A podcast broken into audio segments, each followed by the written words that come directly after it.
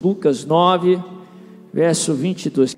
É necessário que o filho do homem sofra muitas coisas e seja rejeitado pelos líderes religiosos, pelo chefe dos sacerdotes e pelos mestres da lei, seja morto e ressuscite ao terceiro dia. Jesus dizia a todos: se alguém quiser acompanhar-me, Negue-se a si mesmo, tome diariamente a sua cruz e siga-me. Olha que poderoso, olha que tremendo. É necessário que o Filho do Homem, o Messias, o Senhor, seja entregue, seja rejeitado pelos líderes religiosos, aqueles que curiosamente deveriam o aceitar, sofra muitas coisas, morra, mas ao terceiro dia ele vai ressuscitar. Aqui nos ensina muito sobre as características de Deus, sobre o nosso Deus, em relação às provas que nós enfrentamos, porque Jesus era homem, mas Jesus também era Deus. Aqui nos ensina muito sobre a cruz que nós devemos carregar sobre as provas que nós devemos enfrentar.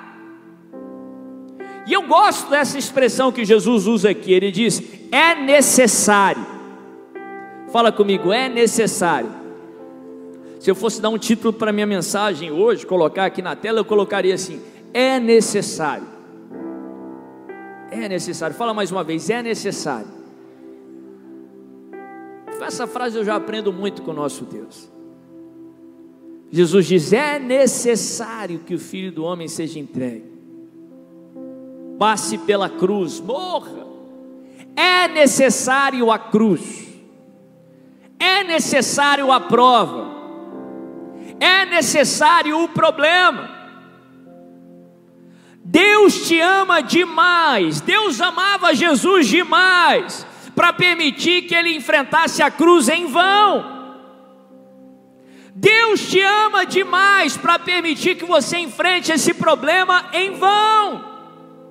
Se Ele permitiu a cruz, é porque a cruz era necessária.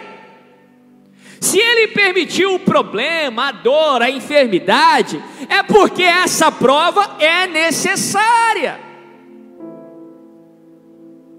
Ele te ama demais para permitir que você enfrente uma cruz e saia dela do mesmo jeito que você estava antes dela. Isso seria enfrentar um problema em vão, à toa, sofrer por sofrer. E Deus te ama demais para permitir que você sofra em vão. Se Ele permitiu a cruz, é porque o resultado da cruz seria melhor do que se não houvesse a cruz. Nós sabemos pelo conhecimento bíblico que sem a cruz, sem o sacrifício do Cordeiro de Deus, não haveria redenção da humanidade. O unigênito permaneceria unigênito. A criação permaneceria como ela estava antes de Deus ter criado tudo o que foi criado.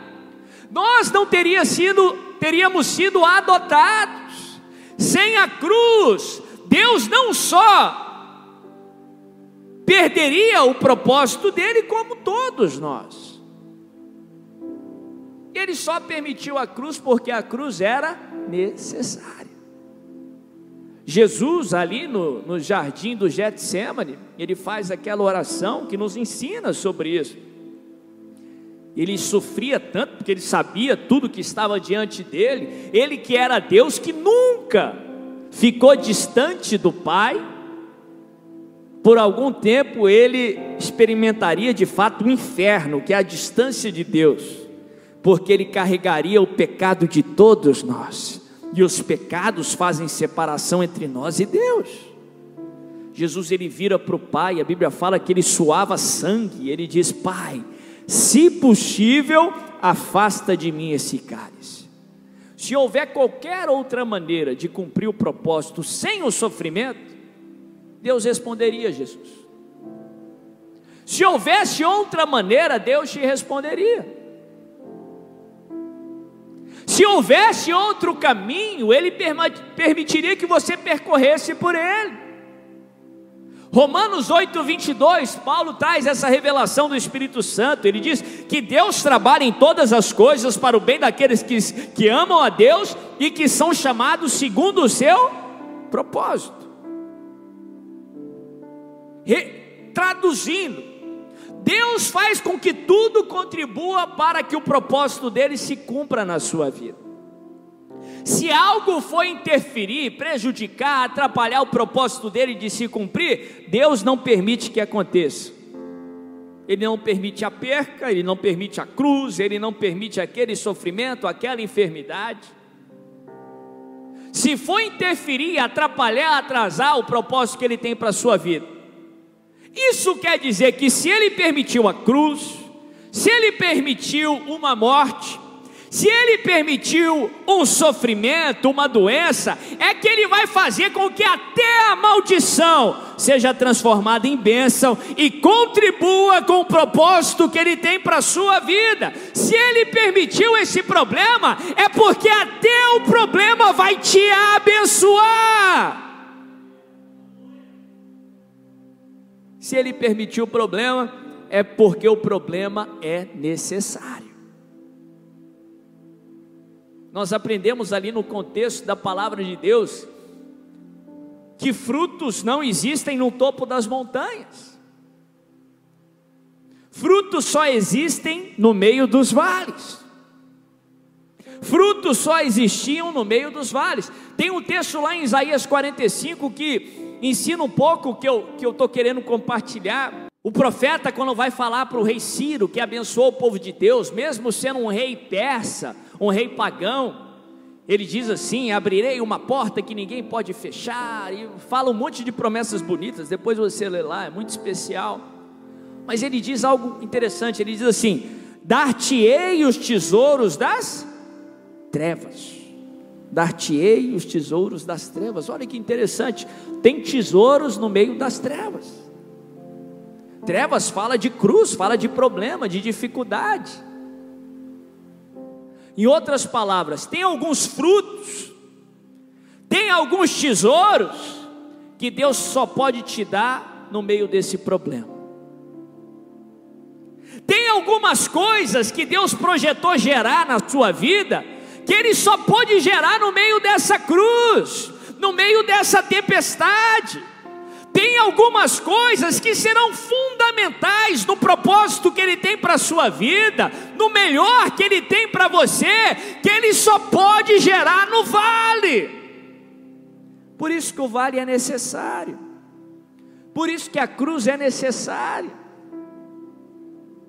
Por isso que foi necessário que o filho do homem fosse entregue, senão nós não estaríamos aqui, senão nós não teríamos esperança. Por isso que foi necessário que o filho do homem sofresse em nosso lugar, morresse na mão dos religiosos, dos romanos.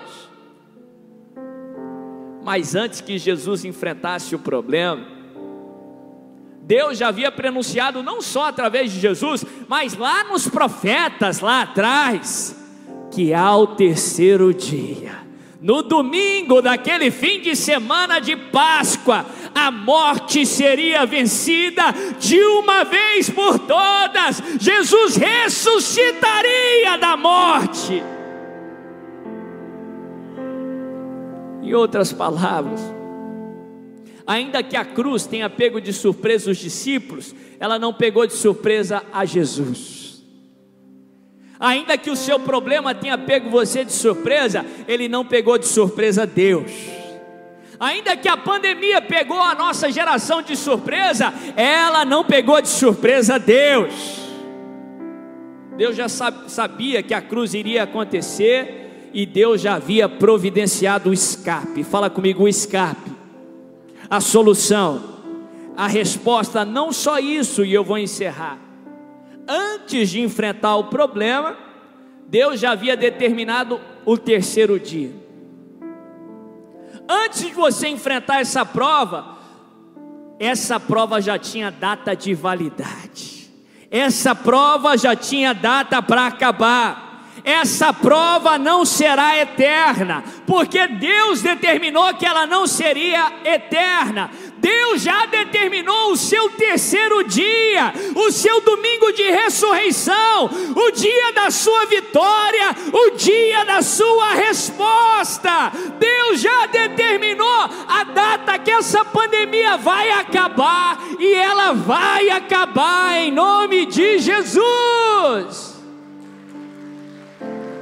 Fica em pé aonde você estiver. Diga assim: é domingo de ressurreição. Diz: o meu terceiro dia chegou. Jesus ressuscitou.